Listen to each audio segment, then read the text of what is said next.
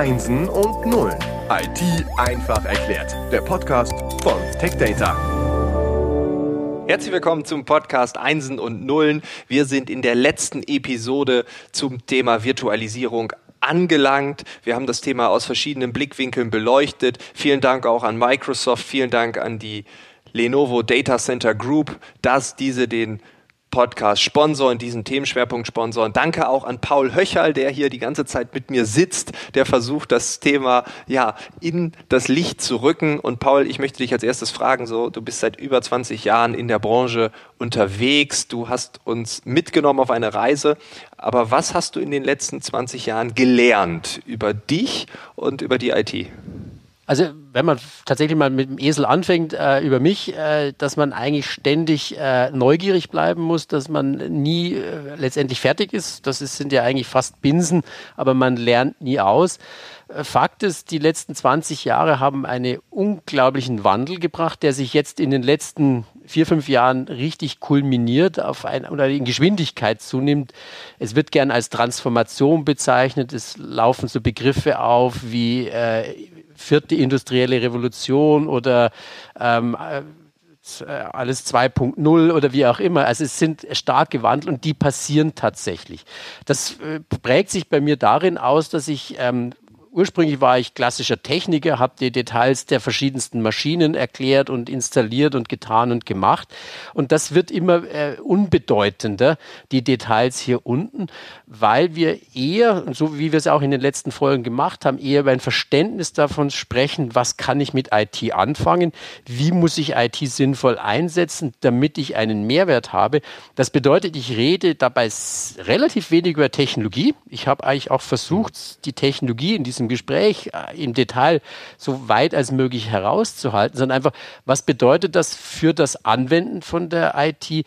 Was sind die Geschäftsmodelle dahinter? Ich erlebe es, ich rede mit Kunden gar nicht mehr darüber, ob ein Server so rum oder so rum sich äh, besser bedienen lässt oder wie auch immer oder welche technologischen Vorteile er hat, sondern was bringt dir diese Technologie an Vorteilen?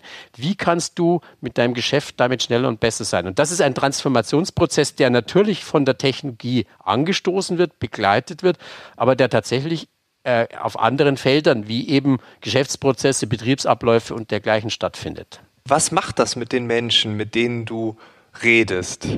Ja, sie sind natürlich in der Regel, sind die Themen allen ja bekannt. In der Regel spreche ich ja mit Leuten, die durchaus mit IT zu tun haben. Denen muss man nicht erklären, was eine Cloud ist und denen muss ich diese Dinge nicht erklären. Aber die haben durchaus diese Schmerzen. Wir haben es letzte Mal in der letzten Folge angesprochen, die Schatten-IT.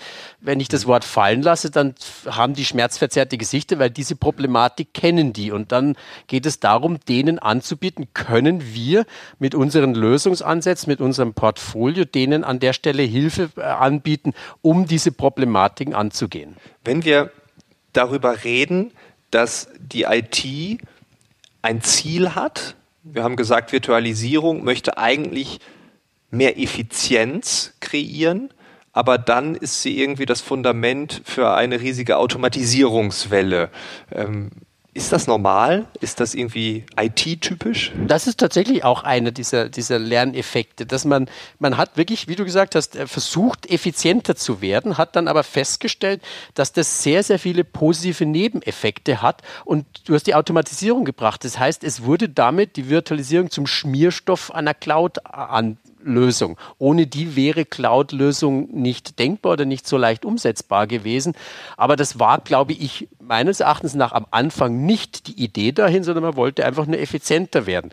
Ähm, das heißt also, man kann nie sagen, diese Transformation, die wir hier angehen, ist eine Reise, die mich wie im Urlaub von München nach Rom führt, sondern ich fahre einfach mal gen Süden. So ein bisschen vielleicht wie Goethe früher. Der ist einfach mal gesagt, ich will zumindest mal nach Italien. Und dann schaut er, was da unten passiert. Und genau so offen muss man letztendlich auch sein weil wir können nicht sagen, wir stehen heute hier und in zehn Jahren sind wir da drüben. Die, die überschaubaren Zyklen innerhalb der IT sind, also fünf Jahre ist schon sehr, sehr äh, voll genommen. Ich würde sagen ein, zwei, drei Jahre. Maximal kann man sagen, da gehe ich dies oder dies an und dann muss man sehen, was passiert tatsächlich nebenbei. Okay, also wir haben ein Ziel und wir haben einen Endzustand, der sich natürlich auch immer weiterentwickelt, also Madrid oder Mailand, Hauptsache Italien, das habe ich jetzt gelernt. Ähm, aber wenn wir ähm, ein Unternehmen sehen, ich glaube Amazon hat es ganz gut gemacht, die haben quasi als Abfallprodukt die Cloud bereitgestellt, oder? Kann man das so sagen? Letztendlich kenne ich diese Geschichte als Anekdote so. Mein, was Amazon tatsächlich macht, äh, ist klar. Sie haben ursprünglich Bücher verkauft, dann wurde das Portfolio extrem ausgedehnt. Dafür braucht es riesige Rechnerressourcen. Das sind ja Zehntausende, wenn nicht Hunderttausende von Servern, die laufen, damit dieser Online-Handel funktioniert. Bloß der funktioniert natürlich in Wellen. Ja, man kennt in Amerika den sogenannten Black Friday, da kaufen alle ein. Ja, die zwei, drei Tage vorher, danach dann wohl weniger. Und in der Zeit stehen die Ressourcen rum und stehen ja, nutzlos rum. Also hat Amazon gesagt, ja, wenn ich die Ressourcen schon habe, dann verkaufe ich sie halt als Cloud-Dienst. Und so haben sie einfach gesagt, wenn die Rechner schon da sind, kann ich sie ja vermieten. In dem Fall ist das vielleicht der beste Begriff als Cloud-Dienst. Und mittlerweile sind sie damit auch Marktführer geworden. Das war, glaube ich, nicht die Idee erstmal. Der hat einfach gesagt, das Zeug ist da, nutzen wir es doch. Jetzt sind sie Marktführer. Zeigt auch, dass eine Anfangsidee nicht von vornherein zu dem Ziel führt, da muss ich hin, sondern es hat sich halt so ergeben. Ja, und auch hier super interessant, wenn man sich die Zahlen anguckt von Amazon, dann äh, denkt man ja mal, die verdienen ihr Geld mit den Büchern, mit den ganzen anderen Dingen, die sie verkaufen. Ähm, die große Marge, die ist aber genau da in dem Amazon Web Service zu finden. Also Amazon AWS heißt es, glaube ich, als Abkürzung, ähm, also in der Cloud. Also das Abfallprodukt als Cash Cow, als äh, große Gewinnmaximierungsstrategie, ähm, ja, ganz interessant. Also Transformation, kann man sagen, findet überall statt. Ähm, also irgendwie als Quintessenz würde ich noch mitnehmen wollen in den letzten Episoden, dass wir in so eine Konsumentenhaltung kommen. Würdest du das unterstreichen oder Defi abschwächen? De definitiv, ja. Ich meine, du hattest ja selber deine Erfahrung gemacht aus der Spielecke. Ja? Die LAN-Party. Ja. LAN-Party, genau. Das heißt, wenn man wirklich äh, seine Spieleerfahrung äh, entsprechend gut und schön haben wollte, musste ich einiges machen. Ich musste mir eine Halle mieten, ich musste genügend Leute zusammentrum, jeder musste seine eigene Hardware mitbringen. Ich musste dieses LAN, also dieses Netz erstmal aufbauen. Ich musste die Maschinen entsprechend betreiben. Das heißt, ich habe gebaut. Ich war selber ein ein Bauer dieser Thematik. Ich war selber dafür verantwortlich. Heute wächst man dazu mehr, dass ich konsumiere. Wir hatten am Anfang gesprochen, wird alles as a Service. Tatsächlich ist es so. Ja, wenn ich heute spiele, mache ich Großteil davon online. Das heißt, äh, bisweilen die Geräte laufen ja fast immer. Ich muss sie nicht mal einschalten, sondern ich muss die App aufrufen oder ich muss die Webseite aufrufen und dann geht das schon los. Ich nutze fast ausschließlich und muss mir über all die Dinge dahinter überhaupt keine Sorgen machen. Wir haben ja genau das Thema diskutiert. Was sind die Daten? Wo sind die? Was ist die Cloud? Was bedeutet das alles? Das ist wahnsinnig viel Technologie, die aber keiner tatsächlich im Endeffekt im Detail verstehen muss, kennen muss.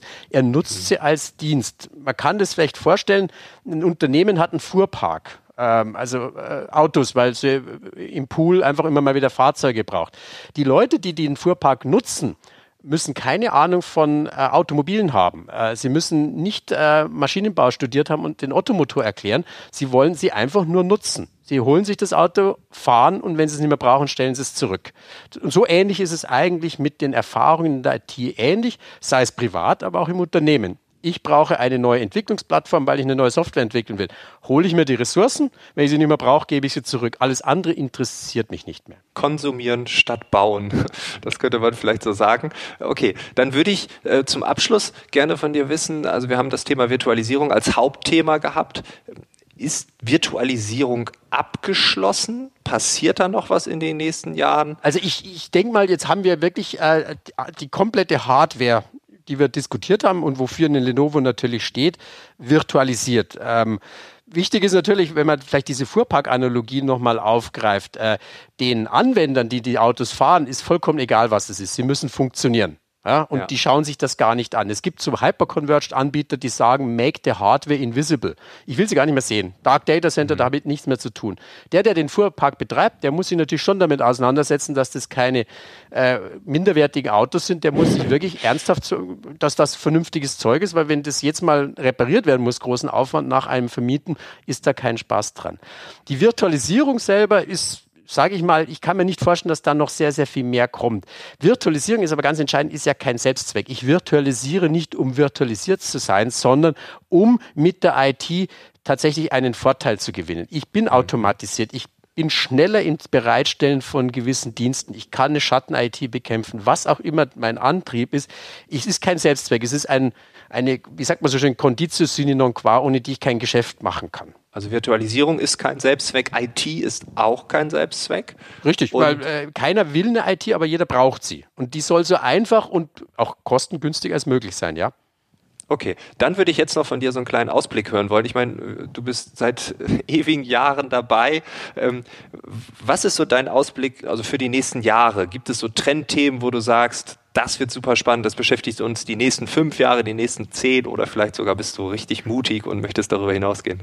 Ja, mein, natürlich habe ich jetzt gerade meine Glaskugel nicht dabei. Es ist immer etwas schwierig. Ich habe äh, angedeutet, ähm, man fängt mit einer Technologie an und weiß nicht, wo man dabei genau herauskommt. Äh, was ich natürlich sehe, ist jetzt relativ plakativ, das äh, geistert ja ausreichend durch die Medien, äh, ist der Begriff Daten sind das Erdöl des 21. Jahrhunderts. Wir haben ja über das Datenwachstum gesprochen. Äh, es explodiert explodiert und die Daten sind vorhanden. Und was jetzt hier äh, dazu kommt, sind immer mehr Algorithmen oder Lösungen, die es ermöglichen, diese Daten zu berechnen, aufzubereiten.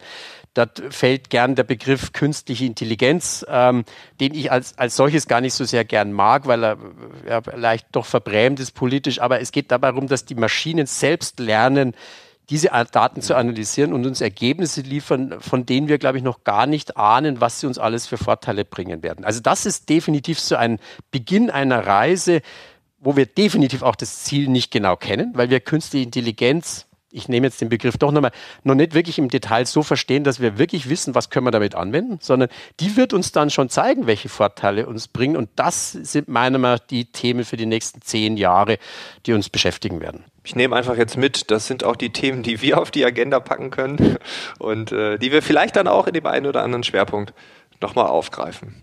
KI, Machine Learning, Deep Learning. Ja, wir gucken mal, ob ich jemanden finde, der wie du das Ganze übersetzen kannst. Paul, vielen Dank für deine Zeit, vielen Dank für deine Insights, vielen Dank für deine Erklärungen in den ganzen sechs Episoden und ja, einfach danke. Ich sage auch danke, hat sehr viel Spaß gemacht.